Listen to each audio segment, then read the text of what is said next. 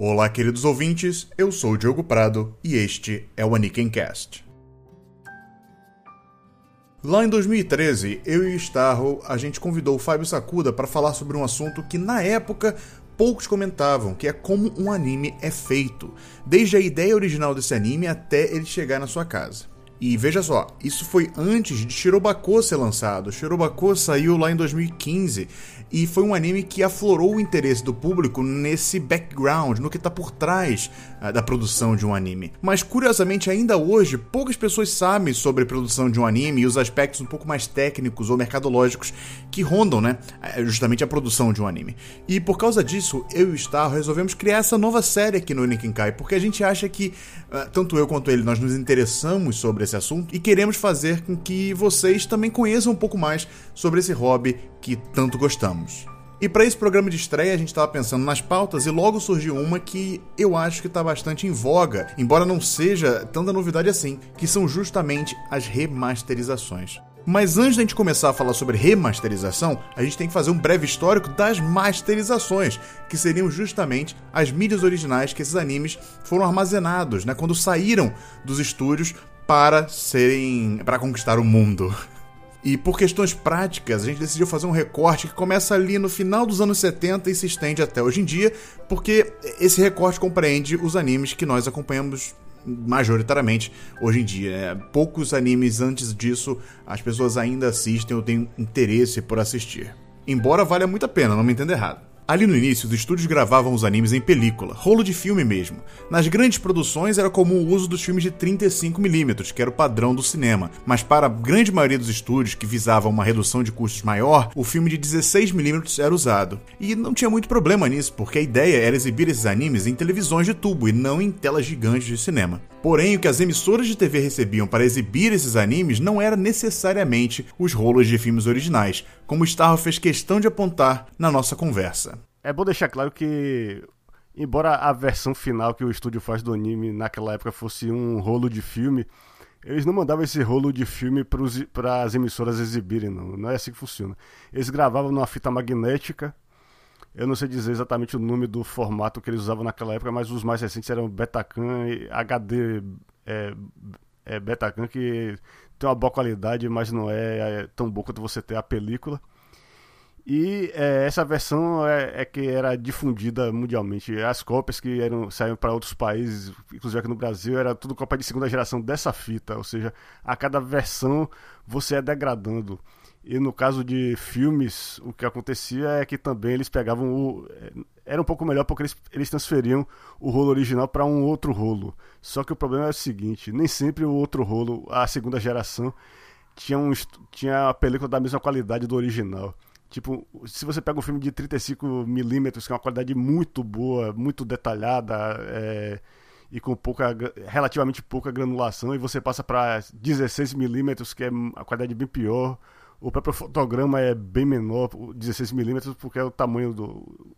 É, são as dimensões mesmo do fotograma. E aí você, você acaba botando uma camada de granulação em cima da camada que já tinha do outro. Ou seja, a cada vez que você vai copiando, você vai degradando o, os detalhes. E nessa época, a composição e a edição dos animes ainda era feita em película, e era um processo muito custoso e demorava muito para produzir um episódio. Mas com a popularização das tecnologias de vídeo em fita magnética, esse trabalho de edição começou a ser feito direto no vídeo, mesmo o processo de captura ainda sendo em película. A película então era escaneada e gravada em uma fita magnética que ia para a ilha de edição. E aí depois da ilha de edição, depois de editado o episódio em si, ela era gravada em uma outra fita magnética para gerar o master. O original deixava de ser um rolo de filme e aí passava a ser uma fita VHS mesmo. Tá, não VHS em si, mas uma fita de vídeo. E que seria copiada e enviada às emissoras.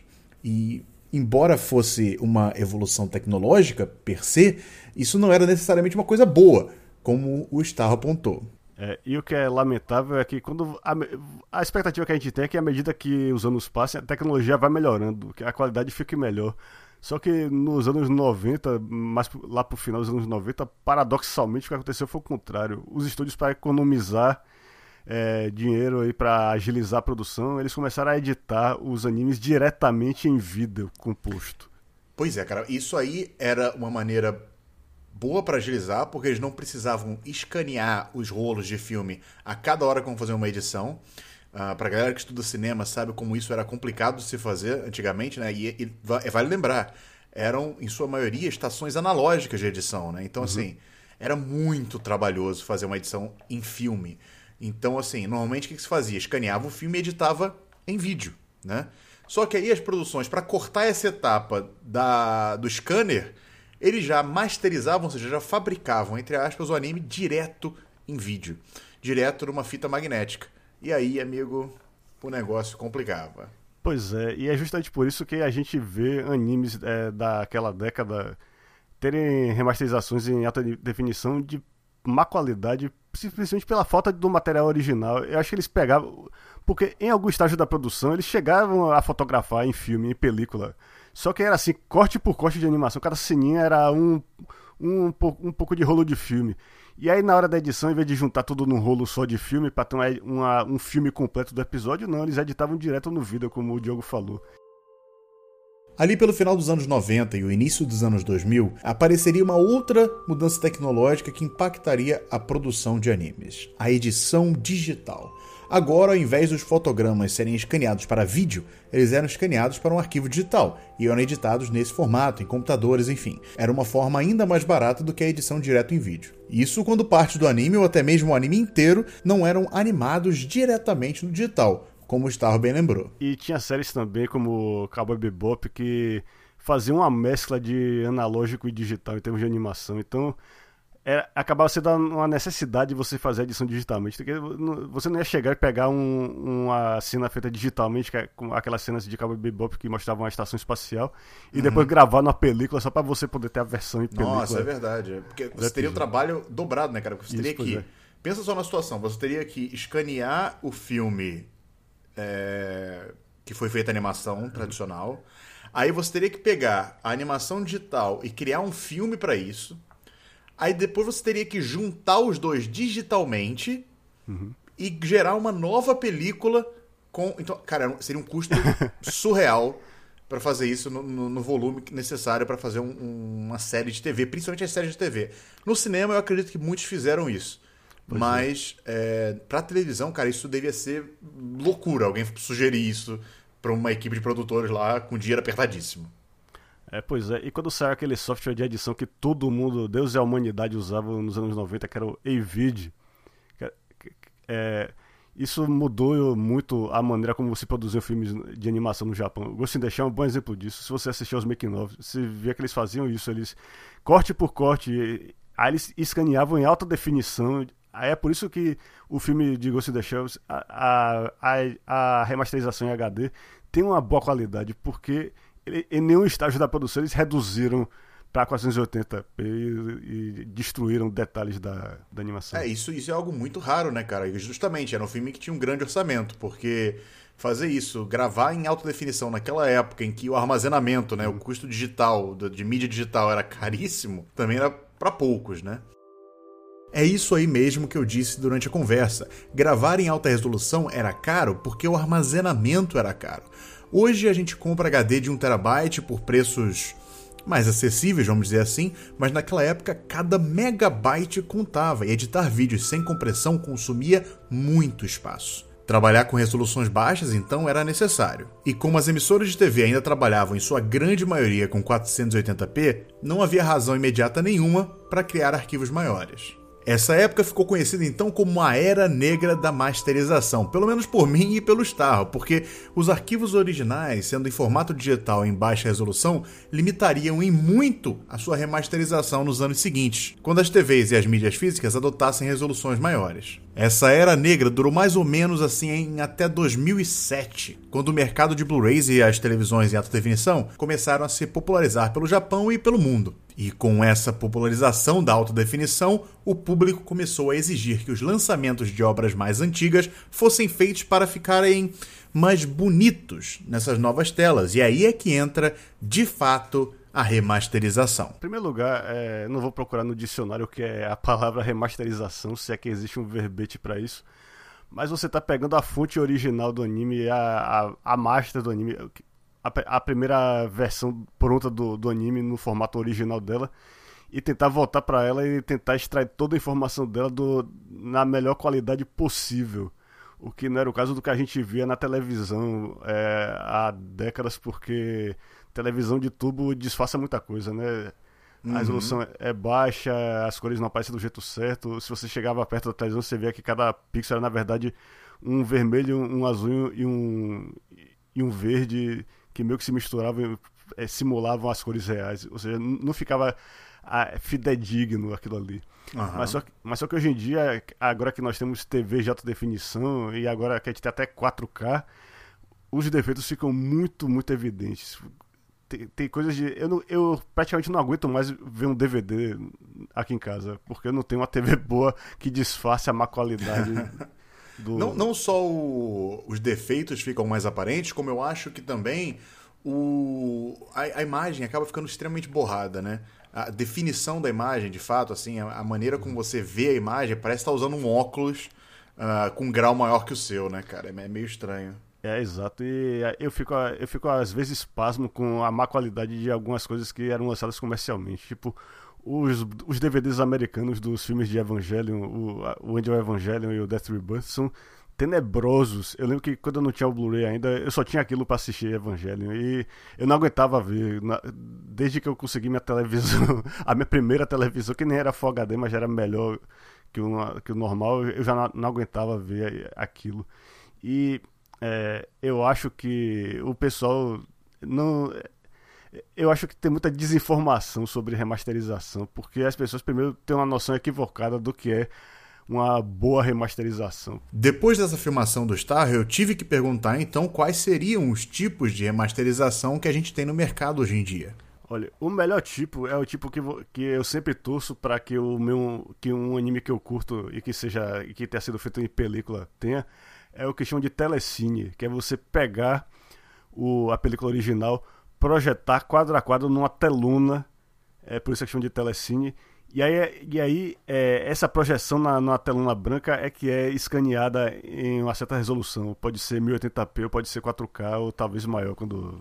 Eles fazem isso também em sensores, não fazem não? Projetar em sensores? Acho que tem um negócio e, desse. É, tem também. Você pode pegar direto da, do negativo, se, se for um, é. um negativo de muito boa qualidade. Mas, em geral, o método mais então, usado... Vamos dizer, é, os de melhor qualidade seriam justamente as películas originais, seria o ideal. Isso, é. É porque tem, é, tem esse negócio de negativo e positivo. Tem muitos animes que são, pela falta que pela ausência do negativo, são remasterizados do filme positivo, que é você olha pro, pro fotograma, você vê a imagem do jeito que ela é, com as cores certas e não com as cores invertidas, o negativo. Mas aí vem começa o primeiro problema. Porque uhum. apesar desse, desse ser o ideal, né, Starro? A, a, ideia, assim, pelo menos o que chega a ser um consenso, você escanear um filme de 35mm em 1080p seria o que, digamos assim, o ideal, uhum. né? Uh, muita gente diz que ele, o 35mm consegue chegar até um 4K satisfatoriamente. Isso. Então ainda, a gente ainda tem um certo futuro aí pela frente, com uma certa tranquilidade, vamos dizer assim, em matéria de, de, de remaster de filme 35mm. Porém, se o 35mm é 1080p em um equivalente assim ideal, como a maioria dos animes foi feito em 16mm, principalmente ali nos anos 80, 70, início dos anos 90, essa resolução já começa a complicar para ser extraída, né? Isso chega a um ponto que se você botar a resolução muito alta, você não está ganhando novos detalhes, você só está aumentando o tamanho do, dos grãos, do, do, que a gente chama de granulação. Você vê o grão maior, simplesmente. Só para complementar isso do, é, do, da remasterização de película, tem várias coisas que você pode fazer além de escanear. Você tem que também, você pode também corrigir falhas no filme, tipo impurezas. Você pode tirar aquela marca de cola que você que você tem quando você cola uma cena na outra que você vê no, no, na parte de baixo da tela, você pode fazer tipo um crop mesmo, cortar essa parte e enquadrar de forma que você só pegue a parte boa da imagem. Mas agora, é, passando agora para outros formatos. O que tem é, outro tipo de remasterização que você pode fazer é o que se chama de upscale, que é você pegar um material de baixa resolução, ele pode vir de uma fita magnética, ele pode vir de um arquivo digital mesmo, e você simplesmente é, sabe quando você está vendo um arquivo e você dá um full screen na sua teluna? Uhum. Aquilo é feito com algoritmo. Ele, ele calcula assim, ó, eu vou transformar esse pixel em tantos pixels. O, se tem essa linha aqui, eu vou. É, tá serrilhada. Tem, tem, alguns algoritmos que conseguem transformar uma coisa serrilhada numa linha mais, mais, mais reta, mais, mais suave. É, e o que acontece é que quando você faz um upscale, você não está ganhando nada. Você está simplesmente botando num formato maior. É, alguns algoritmos são muito bons. Isso. Em e... completar essa imagem. Então, uhum. assim, torna um upscale uma coisa boa. Uhum. É, você, você acaba ganhando, entre aspas, por causa da inteligência do algoritmo. Uhum. E quanto menos compressa, comprimida, é comprimida, né? Uhum, é. For a imagem original, isso principalmente para arquivos digitais, sendo os masters, né? Melhor. Quanto mais informação você tiver naquele arquivo original, melhor o algoritmo vai trabalhar. Agora, quando se trata de um arquivo em, por exemplo, fita, né, em fita magnética, uhum. sendo master, aí a coisa complica um pouco. Porque é difícil você. É, a compressão ali já é relativamente grande, né? Uhum. Ela não é absurda, mas é, é relativamente grande. Então é difícil você extrair uma qualidade muito grande uh, daquela, daquelas fitas, né? É, e... e... a gente pôde ver um exemplo disso em vários animes ali do início dos anos 2000, né? Nesse caso. Isso, pois é. E tem também o problema é que, diferente de um arquivo digital, uma fita de vídeo, uma fita magnética tem o que chamam de artefatos de vídeo analógico. Por exemplo, ah, é. É, o, aquele arco-íris, às vezes, que você vê nos contornos, sabe? Sim. É, isso é um, é um problemão que tinha na época do Laserdisc já. E quando eu achava que o Starro já tinha abordado todas as formas de remasterização que temos hoje em dia, ele lembra de mais uma que vale a pena mencionar. Eu acabei de me lembrar, acabou de me ocorrer que existe uma terceira forma, que é a recomposição. Só que isso aí, cara, você só consegue fazer uma recomposição, essa definição, se você tiver os materiais originais digitais do anime, os cenários. Foi o que fizeram com o Guren Lagan e com o Working, a primeira temporada do Working. Porque na hora de fazer a composição das imagens, juntar personagens, cenário e tal, e os efeitos de fotografia, aí eles deixavam em baixa resolução. E era assim que a gente via na televisão na época. Só que quando chegou a hora de lançar em Blu-ray, eles eu não, bora pegar os elementos é, originais, os personagens, os cenários e tal. Só que dessa vez, quando a gente juntar tudo, bora fazer isso em alta definição. Então eles tiveram que re recriar do, basicamente do zero, comparado com o original, e, e, e fazer isso. Só que, como eu falei, isso só é possível se o estúdio realmente tiver.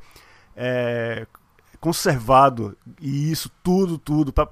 e é uma coisa que é muito raro porque estúdios não costumam ter essa visão a longo prazo de só eles querem economizar todo o custo normalmente é justamente por isso que tantas masters de filmes se perderam e nunca mais vão ser recuperadas é, já deu para ver que remasterização não é aquela coisa simplesinha que talvez alguém imaginasse que fosse. Existem vários tipos de master, existem várias possibilidades de remasterização e a coisa não para por aí. As decisões que são tomadas durante o processo de remasterização também alteram significativamente o resultado final. Foi aí então que eu tive que perguntar pro Starro, que, para quem não sabe, coleciona animes de fato, o que, na opinião dele, faz uma remasterização ser boa ou ruim. Eu acho uma remasterização boa é uma remasterização que não chama a atenção para si mesma, que convence você de que você está vendo o que o estúdio queria que você visse, que não tem nada no meio atrapalhando. Por exemplo, é, você vê uma série feita é, nos anos 70 com aquela granulação toda, mas ainda assim você vê, olha, cara, eu tô vendo é, o, a marca do acetato, eu tô vendo a sombra do acetato no cenário, essas coisas. Esses detalhes que não eram para ser vistos, mas que são acabam se revelando em outra definição, é isso que eu mais valorizo.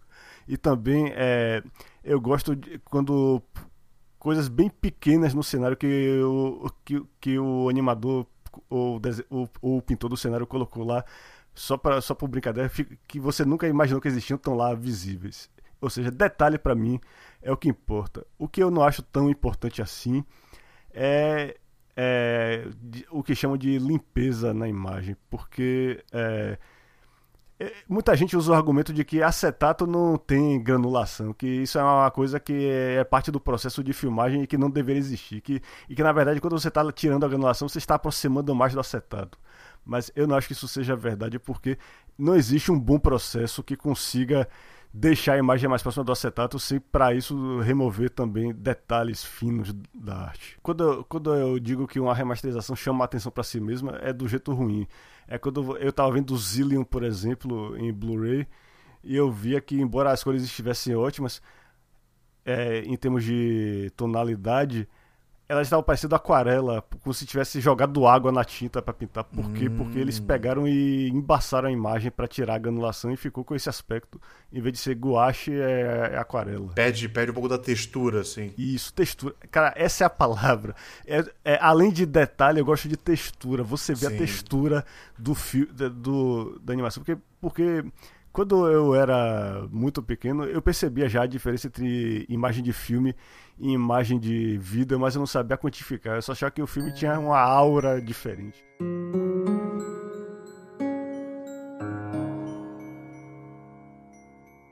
No fim, existem vários outros detalhes que tornam uma remasterização boa ou ruim. Você mesmo que está ouvindo talvez tenha suas próprias preferências na hora de assistir um anime remasterizado. E tudo bem, afinal é uma coisa bem subjetiva, o que a gente gosta ou deixa de gostar. Mas o que eu espero é que depois desse programa você tenha entendido um pouquinho mais sobre o que está por trás desses lançamentos remasterizados. E embora já estejamos perto do fim, caso você queira saber um pouco mais, eu vou disponibilizar o arquivo bruto da minha conversa com o Starro lá lá no grupo do Nickencast no Discord. É isso mesmo, a gente tá com um grupo no Discord. Para você acessar esse grupo, é só ir lá no link do convite na descrição deste podcast lá no nosso site www.anikenkai.com.br.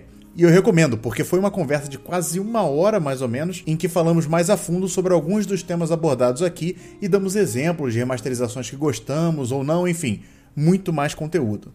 E falando em gostar, se você gostou desse programa, desse novo formato do Anikencast, comente lá no post desse episódio, no site, ou então mande um e-mail pra gente em anikencast.gmail.com. Nós vamos adorar saber o que, vocês têm a dizer. Lembrando que esse não vai ser o único formato do Anikencast, o formato de conversa tradicional ainda vai continuar mas eu estou muito ansioso para saber o que, que vocês, caros ouvintes, têm a dizer sobre esse novo formato, se deve continuar ou não, enfim. Eu pessoalmente gosto muito, mas tenho que ouvir o que, que os meus ouvintes querem dizer.